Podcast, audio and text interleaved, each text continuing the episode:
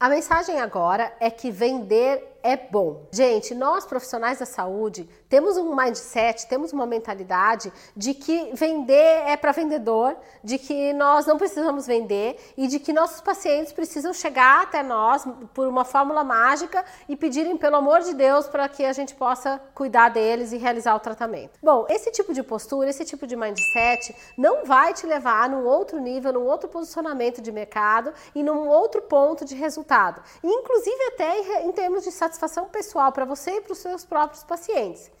Gente, tudo na vida é um processo de venda. E se você é um profissional da saúde, está me assistindo agora, você também é um empresário. Mesmo que você não tenha o CNPJ constituído, você é um empresário, você tem que ter um comportamento de empresário, porque você vai gerenciar, mesmo que seja o seu próprio consultório pequeno, ou mesmo que você não tenha consultório, você atende em outros consultórios, você gerencia a sua própria carreira.